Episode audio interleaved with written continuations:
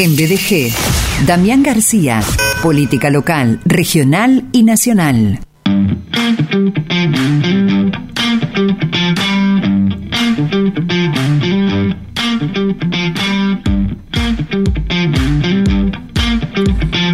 El doctor Damián García es abogado, mediador, presidente de Instituto de Derecho Electoral del Colegio de Abogados de Rosario, presidente de Sinergia Ciudadana, Centro de Estudios de Políticas Públicas, sinergiaciudadana.org. Eh, anteriormente charló aquí sobre la segmentación de las tarifas de luz y gas y hoy hablaremos de la actualidad política local, regional y nacional. ¿Cómo estás, Dami? Bienvenido. ¿Cómo estás, Sergio? Muchas gracias por la bienvenida. ¿Cómo estás vos? ¿Cómo está la audiencia? ¿Y cómo está el equipo? Que no digo, siempre pregunto por la audiencia, nunca pregunto por el equipo. ¿Cómo está el equipo? El equipo está bien, está bien, me parece que está bien. Está motivado. Eh, bueno, la base está, decía el bambino. La base, bueno, bambino, mirá.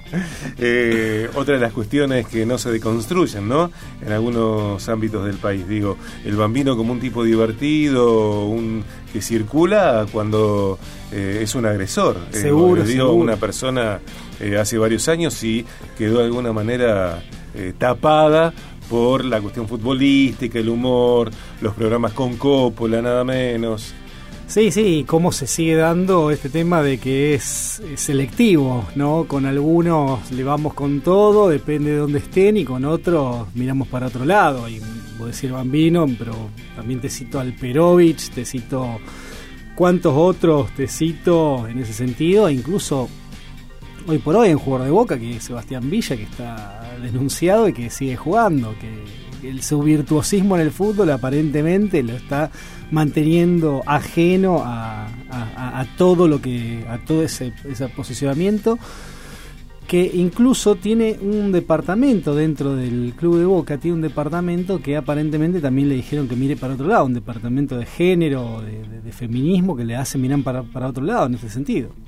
Como que el fútbol y, la política partidaria eh, protegiera, entre comillas, eh, algunas personas que han cometido conductas eh, de agresión a otras, ¿no? Sí, sí, el tema es que muchas veces cuando pasa este tipo de situaciones pierde legitimidad las organizaciones que, que, llevan a cabo esto, que, está muy bien que estén y está muy bien que lleven esa lucha, pero esa lucha es para todos, no importa si está dentro de tu partido político, si está dentro de tu cuadro futbolístico, o sea, la lucha es una sola y la lucha es en contra de justamente la violencia contra la mujer. Ni hablar de íconos del deporte como Diego Maradona o mediáticos como Marcelo Tinelli, que justamente hoy vuelve a, la televisión abierta con un programa distinto. Sin embargo, durante años Marcelo Tinelli fue, para mí, eh, eh, un propulsor de antivalores. Eso sí que son antivalores de verdad, que tienen que ver con... Eh, promover que la mujer sea tomada como un objeto, el corte de la pollerita, bueno, mujeres en el programa desnudas, etcétera, en, un contenido porno soft, eh, los besos en la boca a menores, la agresión a gente de su equipo y pareciera ser que sobre eso no pasa nada porque no hay una condena social. Eh, Aptra lo siguió premiando y el rating lo siguió premiando y las empresas siguieron eh, que entiendo que también son sus amigos y tendrán negocios en común, eh, siguieron eh, patrocinando en su programa.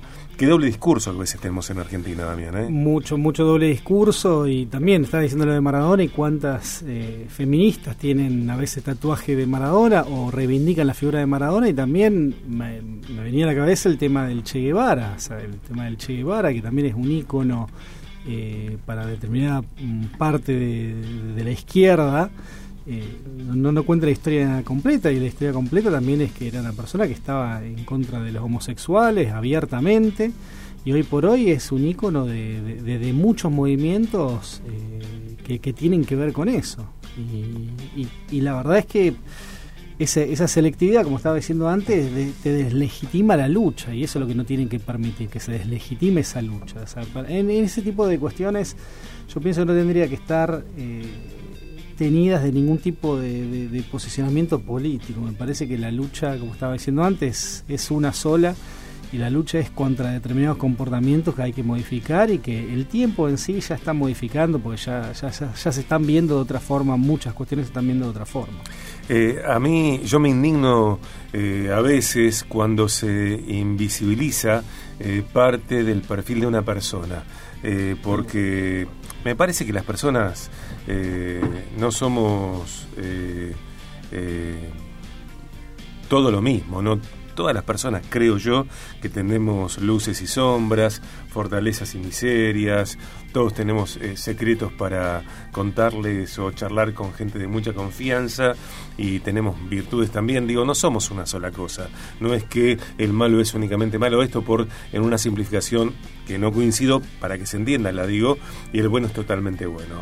Eh, quienes agreden también tienen bondad y quienes parecen únicamente bondadosos también tienen sus cuotas de, oscuridad.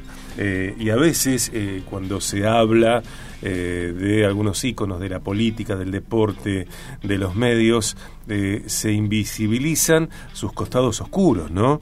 lo que vos decís del Che Guevara me parece que es un ejemplo, uno de los ejemplos por antonomasia, que a la vez encuentra un homenaje en la plaza, y también en el próximo museo que eh, en un espacio tan caro para tanta gente como fue el Berlín, ahí se eh, promueve que haya un museo de este hombre que seguramente no va a contarlo todo, ¿no? Sí, sí, seguramente, y esto tiene que ver también y se ve muchísimo y se ha visto muchísimo en todo este tiempo con la política, ¿no? O sea, ese maniqueísmo que hay de decir, bueno, nosotros somos los mejores y el todo todos los problemas que nosotros tenemos es de nuestro enemigo político, es a, partir de nuestro enemigo político. Y cómo se creen, muchos eh, consideran o se creen ese relato, que nada tiene que ver con la realidad y que mm, lejos de tener que ver con la realidad, o sea, lo que hace es alejar cada vez más a las personas que necesitamos como para construir a futuro. Y esa es una de las cuestiones que ha pasado y pasa constantemente. O sea, ese es uno de los beneficios de la grieta. Beneficio de la grieta para el político.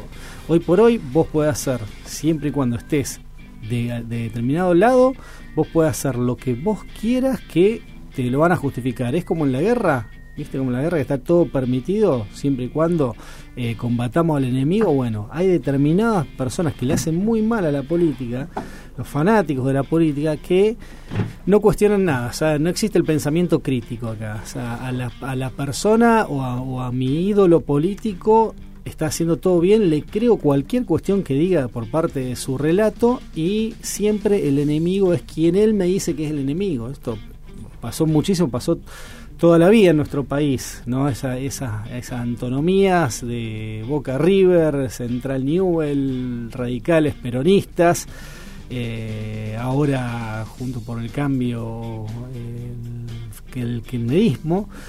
Entonces, eh, estamos cada vez más lejos de lo que necesitamos, que lo que necesitamos justamente es un acuerdo, un gran acuerdo nacional, que creo que todo el mundo está de acuerdo con eso, todo el mundo está de acuerdo con eso, pero a la hora de las elecciones tratan de sacar ventaja política por otro lado. ¿no? Todos estamos de acuerdo de que nos tenemos que poner todos de acuerdo.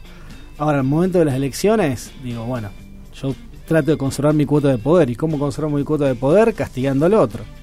Sí, eh, a mí me asombra, yo me asombro frente a, las omisiones en los discursos, de un lado y del otro, ¿no? Porque si hablamos de gente de Juntos por el Cambio, eh, el diablo es el Frente de Todos y el Kirchnerismo. Eh, si hablamos del Frente de Todos y el Kirchnerismo o cristinismo, el diablo es Juntos por el Cambio, que son las paridades, digamos, mayoritarias de Argentina. en ambos casos, de un lado y del otro, para mí, las omisiones en los discursos son obscenas, que tiene que ver con lo que está fuera de escena. Digo, qué caradurez. ¿Qué caradurez? El tema es que hay mucho de estrategia política, ¿no? Algunas de estas cuestiones hay mucho de estrategia política. Y yo recuerdo, o sea, yendo más para atrás, ¿cuándo fue? O sea, el kirchnerismo arrancó con la pelea contra los grandes medios de comunicación. Vos te acordás, sí, Clarín, el enemigo, todo, que obviamente. La culpa de los medios. no, ya sabemos todo que ninguno son ninguna carmelita descalza, pero pasa también por una cuestión de estrategia política el tema de construir un enemigo para decir que, bueno, nosotros estamos salvando la República. Eso es alguna de las cuestiones que a mí más me llamó la atención de cuando, me empecé a meter en el mundo político, todos piensan que están haciendo las cosas bien y que el equivocado es el otro, pero porque todos están en esa posición y, están convencidos de esa posición. No es que uno está pensando, che, le estoy choreando al país o estoy robando. No, están convencidos de lo que están haciendo está bien y que lo que están equivocados son los otros. Y después de eso, bueno, eh, junto por el cambio, diciendo que el problema de todo era Cristina, incluso no sé si recordás, Sergio, en el 2017, en 2017 comete, no sé si decir un error o, cómo lo puedo definir, que Cristina Fernández de se postula como senadora en Buenos Aires, ¿no? que pierde con Esteban Bullrich. ¿Qué fue lo que generó eso? O sea, como estrategia política junto por el cambio, nacionalizó todo a través de Buenos Aires. ¿no? Entonces todos los candidatos en cada uno de los lugares, o sea, desde Salta, Catamarca, eh, provincia de Santa Fe, todos los lugares, era votar en contra de Cristina, que estaba en Buenos Aires, que era se postulaba de senador, no es que se postulaba de presidente. Pero toda la estrategia política fue focalizar todo en Buenos Aires. Tal es así que acá en la provincia de Santa Fe gana eh, como diputado nacional en, ese momento, gana Nicky Cantar, que eh, sacó la mayor cantidad de votos que, que, que que creo que sacó en la historia más o menos un, diputado nacional, con un nivel de desconocimiento altísimo. O sea, directamente era la persona que encarnaba el voto en contra de Cristina, que como te estaba diciendo antes, estaba en Buenos Aires. Entonces, todo esto son parte de estrategias políticas también, estrategias políticas para sacar determinada cantidad de votos. La, la cuestión es que vos después te empezás a meter en eso y es muy difícil salir. Es muy difícil salir de eso. Y también tiene que ver con este tema, con lo de mi ley, por ejemplo. Lo de mi ley, lo de ley, a mí parte de los discursos me parecen una barbaridad. Y ni, siquiera por el tema de las barbaridades que de por sí dice, porque me parece que él está en una situación de, de, barbarie con, con, lo que piensas, ¿no? Ni hablar del tema de venta de órganos, venta de niños, etcétera pero como también el discurso de él pasa también por decir, nosotros somos otra cosa, pero estos dos no tienen nada que ver, estos dos son un desastre, y, y, en vez de acercar posiciones, o sea, quiebra posiciones y está totalmente de acuerdo. Entonces vos decís, bueno, si estas personas llegan, ¿con quién van a acordar? Si quemaron puentes por todos lados, ¿entendés? Y justamente eso es lo que no, me da la impresión de que no hay que hacer, no hay que quemar más puentes, ¿no? Por eso hay que eventualmente me, da la impresión de que se va a tener que llegar más mm, temprano que tarde a un gran acuerdo nacional, o sea, políticas de Estado, lo que se pide, lo que pide todo el mundo, ¿no? Políticas de Estado que perduren a pesar de los gobiernos, o sea, más allá de los gobiernos, que no haya que no venga un gobierno cada cuatro años que pretenda refundar el país, porque estamos en esa vorágine constantemente, o sea, cada cuatro años viene alguien y dice, no, estaba todo mal lo anterior, volvemos de foja cero y hacemos todo de nuevo. Lo bueno es nuestro, lo malo es desde el anterior. Y así seguimos en esta, en esta espiral que, nos lleva a estar de manera cada vez más decadente, de cada vez más deteriorada la calidad de vida de los ciudadanos, que eso lo, lo, conocen todo y lo sabe el oyente que está en este momento escuchándonos. Em, y lo peor de todo que no vemos ningún tipo de luz al final del mm. túnel y eso es lo más preocupante. Una de las cosas que me parece que faltan en Argentina y que son imprescindibles es que nosotros ciudadanos nos hagamos cargo de nuestra responsabilidad y de nuestro poder como ciudadanos, porque eh, sea cual fuere el político, el con quien estemos o no de acuerdo, eh, esa persona que se mantiene en el poder, que construyó poder político, partidario, liderazgo, eh, que se mantiene en cargos en los distintos niveles de gobierno, todo eso tiene que ver con que hay personas que acompañan a esa persona. Eh, nadie eh, sin el acompañamiento de eh, ciudadanos puede avanzar, puede llegar y puede avanzar y puede crecer. Nadie, nadie. Y creo yo, sin ser un analista político, yo no soy un analista político, que nosotros creemos que tienen más poder los políticos que la ciudadanía. ¿Viste?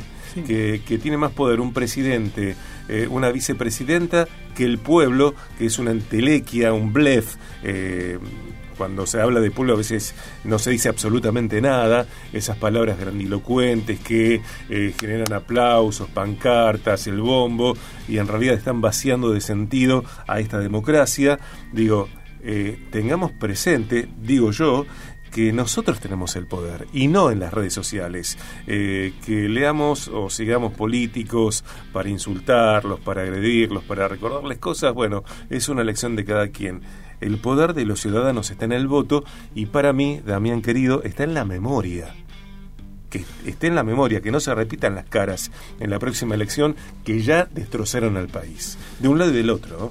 Sí, sí, seguro. Pero yo coincido con, el, con que el tema de el poder está en los ciudadanos. Pero hay algo acá muy importante que los ciudadanos se tienen que, personalizar a través de las instituciones. O sea, lo que hay que hacer acá es fortalecer las instituciones. Vos si vos fortaleces las instituciones, esa es la coraza que te da y la coraza que le da al ciudadano para que cualquiera de todos estos tipos o, estas caras, como está diciendo vos, no pueda, o sea, no tenga un margen de maniobra tal que destruya eh, lo hecho. Porque las instituciones tienen que ser más fuertes que las personas que le encarga temporalmente o le da temporalmente esa oportunidad de liderar las instituciones. Nosotros lo que tenemos que hacer es fortalecer todas las instituciones, fortalecer de modo de, o sea, empezando por la justicia, fortalecer la justicia, pero fortalecer los, los tres poderes, el poder ejecutivo, el poder legislativo. únicamente a través de ese fortalecimiento es que eh, el día de mañana nosotros vamos a estar protegidos ante este tipo de, situaciones, ¿no? Que en definitiva mm, tiene que ver con, eh, con, con empoderarnos, ¿no? Como ciudadanos. Muchas veces mucha gente que, que, nos ve, no, nos habla y nos dice cómo puede ser de que, de que no, no salgamos a las calles o de que no, que no tiremos abajo ahora como, como nos han querido tirar abajo en su momento. O sea, em, si vos te pones a pensar, Sergio, acá no hubo, o sea, creo que estamos en una de las peores situaciones de, de la historia del país, por lo menos desde el 2001 hasta ahora, mm. ¿no? Y no hubo Mm, ningún tipo de manifestación, más allá de algunas, de parte de movimientos eh, que tienen que ver más con, con, barrios de pie, con, con pedido de desarrollo social, pero no hubo paro general, no hubo ninguno, por ejemplo. O sea, no hubo ningún tipo de paro general, ¿no? De parte de los sindicatos o parte de los gremios en, todo este tiempo. Entonces, vos ahí te das, vas deshilachando, ¿no? Cómo viene la mm. cuestión y, te vas dando cuenta de, determinadas cuestiones. Entonces, me da la impresión de que acá eh, no, no, no tenemos otras vías, no tenemos vías rápidas, ¿no? Acá no hay vías rápidas de, solucionar este tipo de situaciones, ¿no? Eh, me parece que hay que, que, gestionar otro tipo de ciudadanos, ¿no? Que nosotros ciudadanos nos manejemos de otra manera porque si no la historia es un copy-paste, ¿viste? Siempre pasa lo mismo. Seguro, y yo pensaba, me acordé que pensaba de lo que estaba diciendo vos, que también nosotros delegamos muchísimo en las figuras presidenciales y no tiene que pasar eso. Hay una cuestión como mesiánica, ¿viste? Que uno nos salva a todos. Caudillística. Eh, claro. tenemos esa cultura caudillística que no tiene que ser así. Claro, tal cual. Eh, reflexiones, charlas de reflexiones con el doctor Damián García los lunes en BDG. Eh, puedes encontrar su producción en sinergiaciudadana.org. Gracias, Damián, querido. Bueno, muchas gracias, Sergio. No, no, nos fuimos. Eh, eh, espero no hayan seguido el hilo, pero bueno, nos estaremos viendo el lunes que viene. Dale, dale. gran abrazo. Un abrazo grande para todos.